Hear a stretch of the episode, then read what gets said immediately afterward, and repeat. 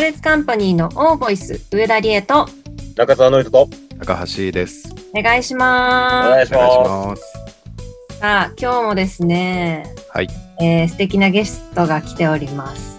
前回もね出ていただきました超一流俳優のこの方です。こんばんは、大島優也です。よろしくお願いします。あれ、魔法解けてる魔法解けてん の先週の魔法解けてるんですかもす。12時回ったらさ、シンデレラもさ、普通の人になっちゃうじゃん。う。うん。あの前回までは気持ちよくインタビュアーとしてこの感じを受け入れてられたけどうんうん。無理ということですかね。はい。 今日はですね最初にあのーちょっとこの間友達とやった楽しいゲームをやりたいと思います。お、なんでしょうかあのーこれ「アウトデラックス」っていう番組でなんかマツコさんたちがやっていたらしくてで友達に教えてもらって楽しかったゲームなんですけどえーっとこの歌詞何の曲だゲームイエイ、うんイエイああ、今タイトルコールだ。タイトルコ ール。私が歌詞を読みますのでうんうん。何の曲かを当ててほしいっていうゲームですね。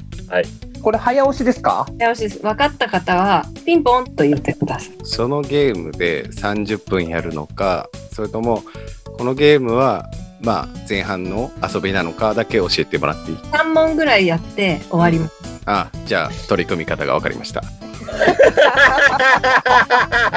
真剣にやれ。僕の背中は自分が思うピンポよン。どんな時も。り正解です。うわー、早っ。おーい早い。何このやる気ない感じ出して早いなー一番最初に当てるの。あーすげえちょっと感じ悪本当にすい。ごいぞ。これお二人はノリトと大島くんはなんか「ん?」っていうのは思思いました。キンキキッズの方に行っちゃった。そうなんだよ。で、さサビなわけねえって思って、うんうん違うインデックスを開こうと思ったんだけど、無理だ った。インデックス。半端ないですね。役作りが。半端ない。役から離れないですね。うん、本当に。素晴らしいです高橋さん。素晴らしい。まありえちゃんの読み方もちょっと寄ってたけどね。ちょっとリズムいやまあまあに使ってましうた。ん。じゃあ第2問、はいい、きます。とどまることを知らない時の中でピンポン。うわ、どっちだっけ中澤さんクロスロード。不正解あれピンポン。大島さん不イノセントワールド。正解もう一回いきますとどまることを知らない時の中でいくつもの移りゆく街並みをな眺めていた幼すぎて消えた帰らぬ夢の面影をすれ違う少年に重ねたりしてピンポンい。や、わかんないよ。わかんないよ。う高モ橋さんロネバーノーズ。正解んうわー素晴らしいですね素晴らしい悔しいね二人悔しいです。こわかれ、る。くしくも、この間、オーボイスで、はいあのーミスター・チルドレンの奇跡みたいな、高橋さん言ってたじゃないですか。あ言ってたね。あの世代ね。世代あの売れていく過程を知らないなんてかわいそうみたいなね。あれで僕ちょうど調べたんですよ。あ、この順番なんだと思って。うんあうんうんうん。だからより悔しいっすね。モローネバーノーズでしたあー、くそ今のは悔しい。悔しいです悔しい。めっちゃ悔しい。いい問題でしたね。さあ高橋さん2問正解ですあ最終問題俺に勝てるのかっていう企画になって きて。えーっと感じ悪い。そう頑張っていただきたいですね絶対に勝ちたい。おい最終問題風に戸惑うピンポン早いは大い島さんよ津波正解ー気持ちいいなそれはえ。ー気持ちいい。嬉しこれはなんかやられたね。最速でしたねうん い。。やった、よく歌ってたんですよ、これ。ちょっと一旦すいやまっぱせさん。のりとくんがもう、すねてますけども。あいたんだノリと。悔しい。いたんだあいたんだ。超悔しい今の。いい曲ってやっぱ歌い出しも記憶にあるね。うん。ありますね。ねえ点でわからないってことはないんだな。そうだねお安室ちゃんの曲とかで出してもらってバンバン答えれると思ったら意外とタイトルさっきの、えっとミスチルみたいにこう意外とタイトルと曲がマッチしなかったりしてうん。悔しいみたいなのをやってたら2時間ぐらい過ぎてしまったっていうーへえ素晴らしかったです。のりとさんにはちょっとねもやっとさせてしまいましたけど、いやー、悔しい。はい、これ聞いてる方もねぜひなんか暇つぶしになったり友達と飲みながらなんか楽しいと思いますのでうんうんやってみてくださいというお遊びでしたいやいいお遊びでしたよちょっともう一問ぐらいやりたいぐらいの気持ちで終わっていくんですねそうね。8分目な感じね。ちょうどいい今日はですねはいどうですかね皆さんアンコンシャスバイアスっていう言葉を聞いたことがあるでしょうかバイアスバイアスかけんないみたいなやつでしょそうですねアンコンシャスってどういう意味だっけアンコンシャスバイアスとは聞いたことありますなんか意味はあんまりわからなくても単語自体はどうですかね皆さんバイアスって言こ葉はねなんか聞いたことあるなぐらい C さんはどうですか聞いたことあったりします全然ないかもしれない。ないかもしれない。アンコンシャスバイアスとは、無意識の思い込み、偏見と訳されるそうです。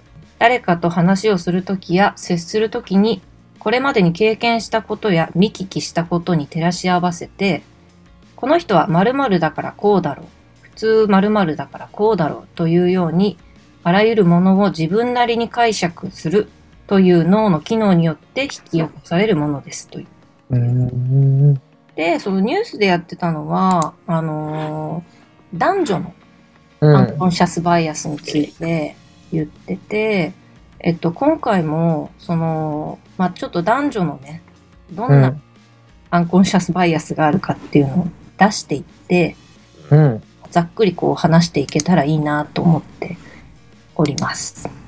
会派ですよ最近の若い子ってこうだよねみたいな。そうです、そうです、そうです。そうそう、あのージェネレーション的なバイアスもあると思いますし、男女もありますし、偏見ね男性に性別の役割に対する考えっていうのを男性の10項目っていうのをね、バーッと見上げていきたいと思います。なんとなく、あ、わかるみたいなんとか、これは俺は思わないなみたいなのをちょっと思いながら聞いててくださいね。はい。はい。えー女性には女性らしい感性があるものだ。男性はうん仕事をして家計を支えるべきだ。デートや食事のお金は男性が負担するべきだ。ちょっとある女性は感情的になりやすい。育児期間中の女性は重要な仕事を担当すべきではない。男性は人前で泣くべきではない。ちょっとわかる男性は結婚して家庭を持って一人前だ。共働きでも男性は家庭よりも仕事を優先するべきだ。家事、育児は女性がするべきだ。家を継ぐのは男性であるべきだ。以上の10項目が男性が思う性別役割にたる対する考え方。うんこれが全て偏見だっていう感じ。偏見というか、まあこれを押し付けることがどうなんだっていう。うん、うーんことですよね。私今7偏見ありました。 7偏見ありました。えええー、ちょっと聞ええきたいと思います。押し付けるまではいかないけどな。でも私もちょっとわかるなと思いますね。のりとは、まあ今ざーっとな感じ、どのぐらいわかるっていうことありましたあーっと、みんなが思うだろうなーって思うぐらい。僕はないかな。うんみんな思うよねーって。さすが です。角度ついてるやめろよ。角度じゃねえよ。それが、性格アンコンシャスバイアスって言うんだよ。この男子二人。あー本当に好きなんだな俺のリトのことおもろいなまあ、対する女性の上位10項目これね、面白いことに男性と被ってるものがたくさんあるんですけれども、へえ。じゃあ読み上げていきます。はい。女性には女性らしい感性があるものだ。男性は仕事をして家計を支えるべきだ。女性は感情的になりやすい。育児期間中の女性は重要な仕事を担当すべきではない。共働きでも男性は家庭より仕事を優先するべきだ。家事、育児は女性がするべきだ。デートや食事のお金は男性が負担すべきだ。次の3項目が新しいです。共働きで子供の具合が悪くなった時、母親が看病するべきだ。組織のリーダーは男性の方が向いている。大きな商談や大事な交渉ごとは男性がやる方がいい。以上が女性が性別役割に対する考えの10項目です。そもそもを言ってしまうと、このアンケートを取った年齢層とか職業によって、このアンケート結果のバイアスがかかってる感じがすげえする。まうさにそうーだん。と思います。まあ、ジェネレーション的なね、バイアスがあるから、これの集計が何歳なんだっていうところは非常にあるんですけれども、これは一応ね、内閣府のね、そしたら前半の7個は被ってるわけじゃん。被ってるんですよ。つまり、OK ってことでしょ ?OK っていうか、なんだろう。そうじゃないんですよ、おね。互いそう思ってるってことは、何なのえっと、これが偏見だって思ってる10項目なので、ああ。こうどちらもあるということは、どえっと、両方ともこれ偏見だよねって思ってるっていうことになりますね。そうあるべきではないんじゃないって思ってるってことだよね。そうだと思いまうす。ーん、なるほどね。お互いにそう感じてるってことなんだな。なんかよくわかんなくなってきちゃった。一例を言うと、うん。デートや食事のお金は男性が負担すべきだっていうバイアスは男女ともに持っている。ので、男性側もそうじゃない、なくてもいいんじゃねって思思うし、女性側も、まあだ女性が出したっていいんじゃないって思ってる。っていうことなるほどね。順位は違うんですけどね、これの。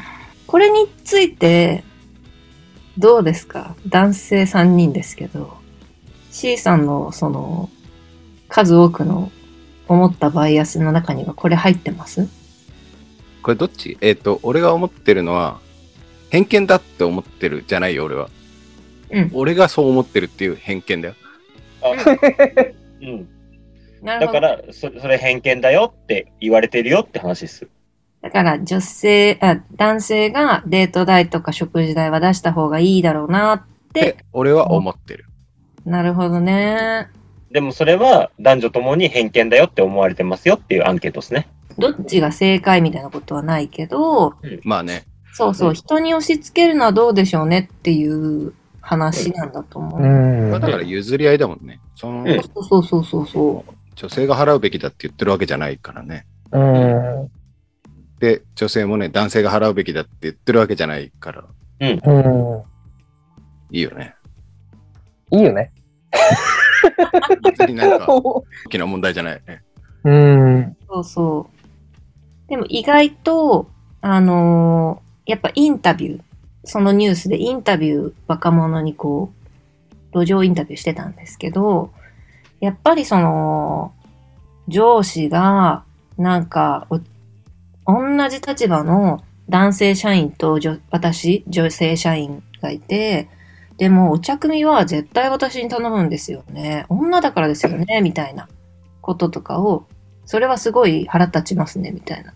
そういうインタビューをね、いろいろう受けん。て、あ不満として出てくる人もいるねっていう。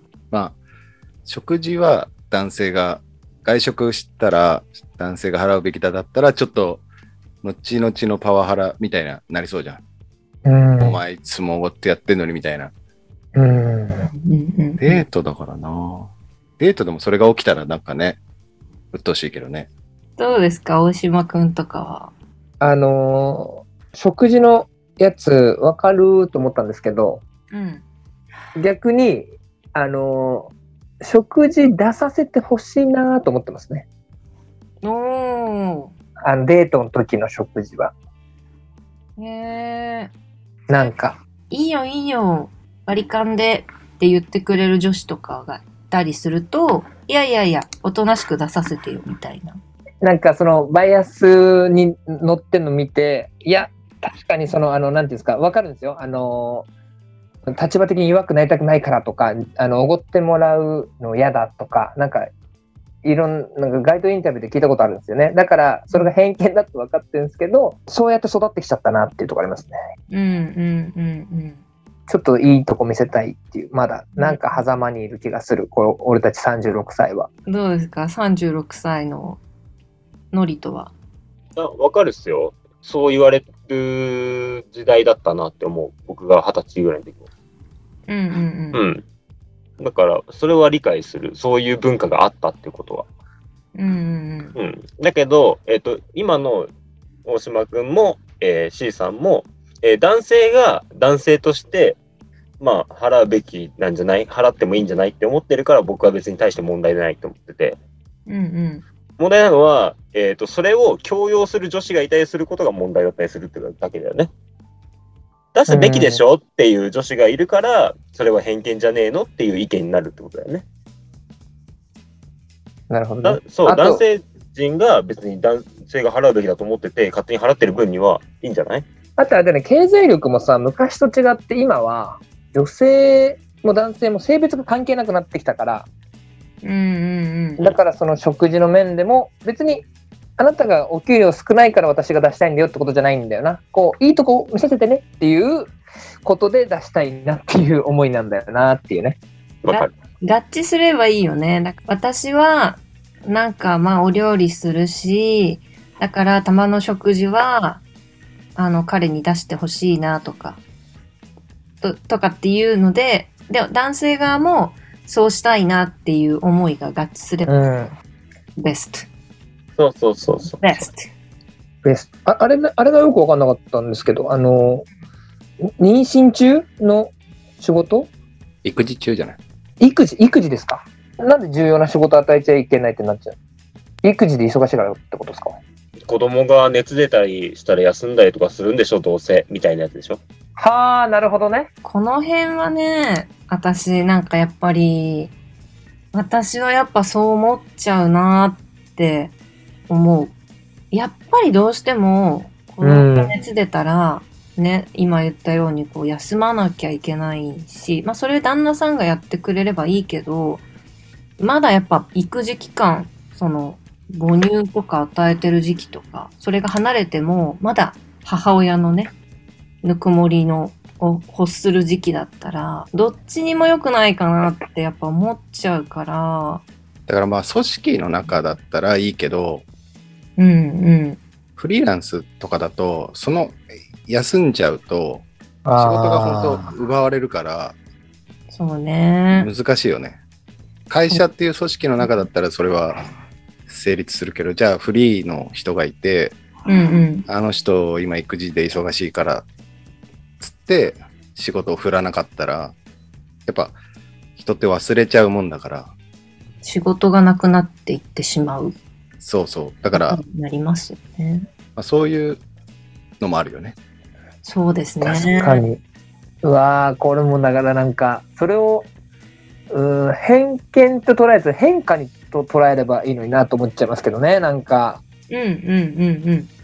なんか嫌ですねそんなねうわなんか思いやりが言葉に少し足りないですよねそのそれを全部バイアスっていうくくりにしちゃうですねだってフリーランスだと本当にしんどいんですけどそれをなんとかフォローするっていううことを言葉考える前にそっち考えてあげればと思っちゃいますけどねどうしたらこの人が子供持ってるこの人をサポートしながら重要な仕事を任せられるのかっていうそういう議論にならないんだなと思っちゃう。入り口はなんか逆な気がするけどね。うーんあの気使ってやってる人たちもたくさんいると思うの子供がいても育児しながら、えー並立並列的にお仕事もできるようにってまあみんながみんな思ってるとは思うんだけどその重要度が違ったりするじゃない。うんだだから、その重要度が低かったりして、簡単に、あ、熱出たから休んじゃいます、みたいなことを言われると、ちょっと、あの人多くないって、それがあると困るんだけどっていうのが増えてって、こういう偏見につながっていった。頑張ってる人たちは頑張ってると思うし、それに対して自分たちで努力してると思うから、そこに対してはいいんじゃないって僕も思うけど、うん。そこの意識が低かったりする、仕事の意識が低い人たちに対して言っている言葉な気がしている。これは別に男女関係なくだねって思うけど。そうね。もともとのキャラがだいぶ大事だね。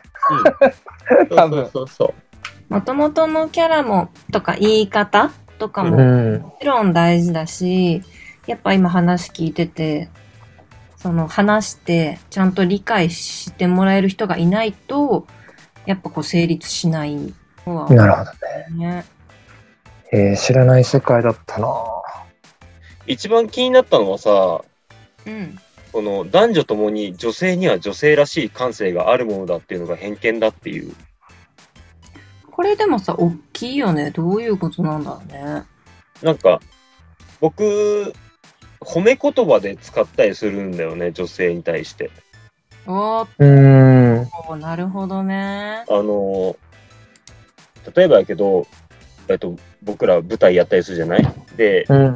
音響とか照明とか、まあ、技術職の方たちがいたりするじゃないまあ、あとは美術とかね。うん。で、そういう人を褒めるときに、女性だからやっぱし可愛らしいのとか、えっと、人の心に、えー刺さるものを作るの得意ですよねとかって褒め言葉として使ったりすることがあるんだけど、すごくそう思ってるわけじゃないし、なんか別に男性でも素敵なものを作る人たちたくさんいるの知ってるから、別にそんなすげえ思ってはないけど、その人を認めてますよの一個として使うことが多いんだけど、これ偏見になるのかなってちょっと思った。自分にないもの持ってるなとは思うことが多いよね。やっぱ、う俺もん。うん。女性らしいというか、まあなんか、やっぱ言葉難しいけど、男同士よりもなんかこう枠が違うなとは思うから、それが刺激になるとか、うん、うんうん。っていうことでしょのりと。うん、そうそうそうです作りたいデザインとか作りたい方向性とか与えたい印象によってそこは使い分けたりすること結構あるんです僕は。なんかパキッとさせたい時は男性に頼んだりしてこうふわっとさせたい時は女性に頼んだりとかって女性の曖昧さがとても素敵だなって思う時があるのでそういうのを見っけるとあ女性に頼むといいですよねって褒めたりする。やっぱりそういう傾傾向は全員とは言わないけど、あるとは思うけどね。あともう一個思ったのは、 めっちゃ思ったけど、えっと、このアンケートは、えっと、男女という枠で考えてるから、さらにこれに LGBT っていう問題も関わってくるから、余計ややこしいよねっていうね。そうだね。あの、ターゲットにして聞いたら、また全然違う項目が生まれそうな気がするね。確かに。だから、性別だからっていうのはあんまり、うんうんうん。元より俺は気にしてない。いつも。確かに。性別だからって考えると、もうバイアスになるね。うん。確かにね。じゃあだからなんさ、か、うん子供とか見てても、なんか、やっぱ、男の子の遊びと女の子の遊び全然違くてさ、うんお。ままごとして、そういうのをね、感性をこう、そこでうん。高めていくのと、ヒーローもの見て、ヒーローもので遊んでとかってさ、もうやっぱうん、違うもんね。うん。それが、まあ、男の子でもずっとおままごとしてきた人もいると思うし、だから、まあ、そういうのもあるよね、なんか。うんうん。うん。確かに。俺、妹いたいるから、あの、おままごと、妹と遊ぶときはおままごと、弟と遊ぶときは車とかでしたね。なんかやっぱうん遊びが変わってきますね。うんうんうんうんうん。男の子がおままごとすることに対して、男の子なのにっていじめたり、うんなんかそれはやっぱりちょっと違うのかなって、むまあ昔はね、あったかもしれないけど、ん。あー女みたいみたいなさ。うん。でも今はそういうのを受け入れていこうよみたいなことの一つなんだと思うんですよ。このなるほどね。バイアスっていうのがうん。言葉として。その方がね面白そうだよね。そのね人たちが大人になった時に。うん、うん。確かに。そうそう。僕も弟がいるけど、弟が小さい頃は、なんか、おままごとセットがあって、うんか誰かが買ってきて、弟は一生懸命それをやってたから、俺、小学生ぐらいだったけど、一緒にそれで遊んでたよ。うんうんううん。んうん自分がその小さい頃はそういうのをなんか男はするもんじゃないみたいな感じで周りに言われたりとか、やることを恥ずかしがってた自分もいたけど、うんあうんなんか別にやること自体はそんなに苦じゃなかったから、一緒に遊んでて。うん見たことないけど、なんかうまそう、のりと、おままごと。おままごと。ちゃんと気象点結ついてそうだけど。全然違う話なんだけど、おままごとっていうじゃん。あの、料理やったりとか、家庭的な遊びをするときのこと。あれってさ、えーっと、お母さんの真似事ってことだよね。ママってことだよね。違うのっママがやってることでママごとじてことだよね。ゃん。うん、多分。なんて言ったらいいいいかね。まあもうそういう遊びっていう、だるまさんが転んだっていうのはだるまさんが転んだっていう遊びみたいな感じだから、別に名前を変える必要まではないかもしれないけど、なんか違うんだなって今の時代とはそぐわない名前なんだなってちょっと思ったんだよね、この間。確かにね。うん家庭ごっこみたいな。うん、そうだよね。おうちごっこみたいな。こう男性もやるしとかって言ってさ、うんそういう名前が変わっていく可能性も全然ありそう。ちなみに今、おままごとの語源は、はいこの調べたところによると、はいママではなく、ほうえおまんまの方ですね。ええー。そっちなんだ。おまんまなんだ。ええー。ご飯をご作った飯り、。はあ。だからいいんですよ。いいんなるですほどね。ね。じゃあいいんだ。でいいん だ。おまんま作ってる家事全般のことをママごとって言ってるんですね、じゃあ。そうですね。なるほどね。はあ。危ないとこでしたね。全く論点違うとこで悩んでましたね。うん、だね。ママだからとか言ってましたけどね。まあ、結局なんかこのアンコンシャスバイアスのニュース見て、まあ、結構いわゆるこう不満みたいな聞いててやっぱりそのじゃあこうジェネレーションとか性別によって生まれてきて育ってきた環境が違くて経験したきたことが全然違うからなんかこう受け入れ合っていこうねっていうことだしあんまりこうやっぱり自分の常識を押し付けないようにしようねっていうことなんだろうなと思って一個やっぱそういうふうにこう考えたね、うんうんこう不満だけを聞いてるとやっぱりこうそんな不満だったら言えばいいのにとか思っちゃうし結構うーってなったけど、まあ、結局こういろんな人をこう受け入れていこうよってことなんだろうなと思って、まあ、今回はなんかみんなにどうみんなとこれをについて話したらどうなるんだろうっていうことでちょっとテーマを持ってきたんですけど社会派の会でしたどうなんだろうな。アメリカとかってその辺もだいぶ進んでんのかな。進んでると思いますよだってもう多文化の国ですからね日本はやっぱり一番遅れてるって言われてるみたいですよ侍がいるんだろうね、どっかに。侍が多いんでしょうねだから なかったんですよ、鎖国が。。鎖国の歴史も関係してるでしょうねなんかやっぱこう会議とかでもさ、じゃあそうのんジェネレーション、若い子の意見も聞こうとかって耳を傾ける。どうなの若い子はって。いや、若い子もいろいろいる わって感じじゃん。来るねやっそううんわかるでも、それも第一歩じゃん。うん。うんうん今まではその聞きもしなかったわけだから。うんうんうん。まだまだだよね。えーめっちゃ勉強になっちゃったな。幅広いですかね偏見バイアスっていうと幅が広いですけどなんかちょっと先週は妙な空気の回で、えー今週は社会派の回というあの2週特殊な回に来ていただいており ますありがとうございますとんでもないです。またね、バイアスについても、もう社会派についても教えてほしいです。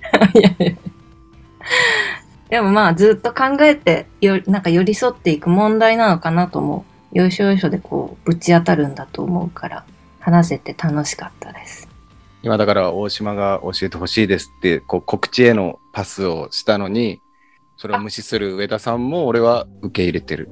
受け入れあ勘が鈍いなとか偏見を持たず受け入れようと思う今後も。偏見持ってる人もいる。 さあ、ということでですね、えっと、大島くんも出演されています。えー C さんの新作の、えー猛烈の舞台が11月の18日から21日まで。場所は、えーブローダーハウスという、えー井の頭線の東松原の駅から徒歩1分の劇場でございます。かなりこう小さな劇場で、お席も少ないので、ぜひね、気になっている方は、お早めのご予約をよろしくお願いします。はいぜひお待ちしております。ということで、ここまでのお相手は、上田理恵と、中澤の一と。高橋と大島優也でしたさよならバイバーイさようなら。